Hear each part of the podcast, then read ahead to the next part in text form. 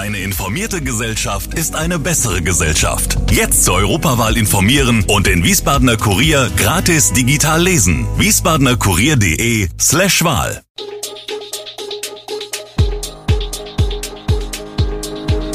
Gude, unser morgendliches News Update.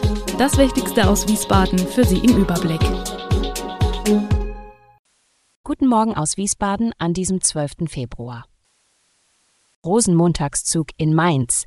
Mainz 05, Trainer Sievert steht vor der Freistellung und die Folgen des Schwimmbadbrands in Kostheim. Das und mehr hören Sie heute im Podcast. Eine halbe Million Menschen wird heute in der Mainzer Innenstadt zum Rosenmontagszug erwartet. Dieser schlängelt sich ab 11.11 Uhr .11 auf 7,2 Kilometern durch die Gassen und ist wie jedes Jahr der Höhepunkt der Mainzer Straßenfastnacht. 138 Zugnummern, 9000 aktive Narren, 46 Musikgruppen und 155 närrische Wagen, darunter neun Motivwagen werden am Start sein. Wir berichten auf unserem Nachrichtenportal und in unserer News-App live von dem Event und bieten Einblicke in die Seiten des Zugs, die dem Großteil der Feiernden sonst verborgen bleiben. In Wiesbaden ging es bereits am Sonntag auf den Straßen närrisch zu. Hunderttausende haben sich am Sonntag den Fastnachtsumzug in der Innenstadt angeschaut. 160 Zugnummern hat die Dachorganisation Wiesbadener Karneval auf den Weg gebracht, um die Narrenschar zu unterhalten. Die Zuschauer standen dicht gedrängt in mehreren Reihen entlang der Wegstrecke, um gemeinsam zu feiern.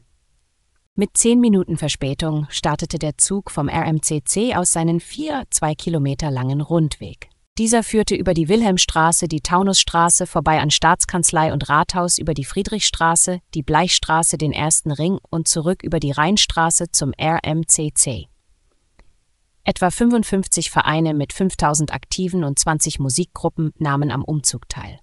Die politischen Motivwagen beschäftigten sich dabei mit Themen wie den hohen GEMA-Gebühren für Feste, der PISA-Studie und Ex-US-Präsident Donald Trump.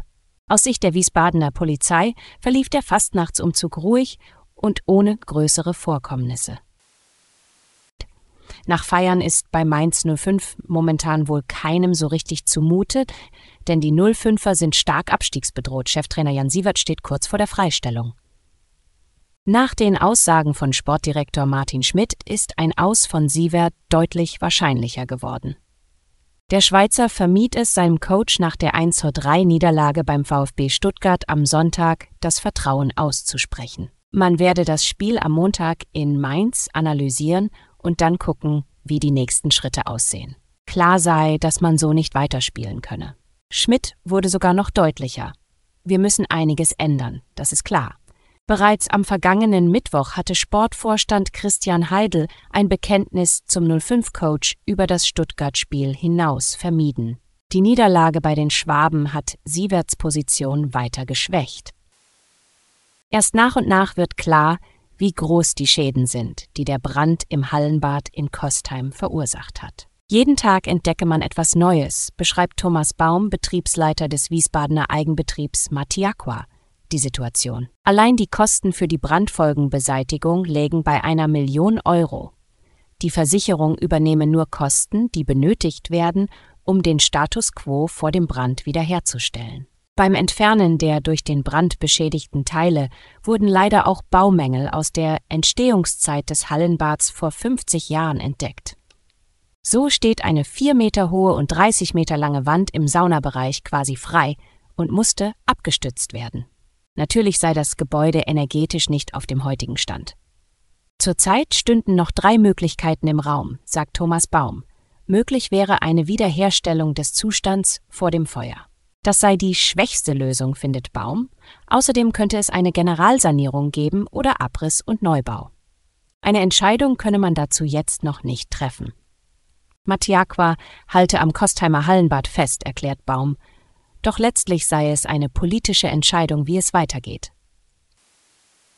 Von der Straße ins Europaparlament. Das ist der neue Plan der Protestgruppe Letzte Generation. Sprecherin Carla Hinrichs hat angekündigt, dass die letzte Generation bei der Europawahl 2024 kandidieren will. Die Gruppe stehe für die, die kein Blatt vor den Mund nehmen, heißt es. Ob die Kandidatur erfolgreich sein wird, bleibt abzuwarten. Denn für die Kandidatur zur Europawahl am 9. Juni sei es sehr knapp, sagte Henning Jeschke, Mitgründer der letzten Generation, bei einer Online-Pressekonferenz. Doch reiche bei der Wahl ein Stimmenanteil von 0,5 Prozent, um einen Sitz zu erobern, etwa 250.000 Stimmen. Denn anders als bei den Parlamentswahlen in Deutschland gibt es bei der Europawahl keine 5-Prozent-Hürde.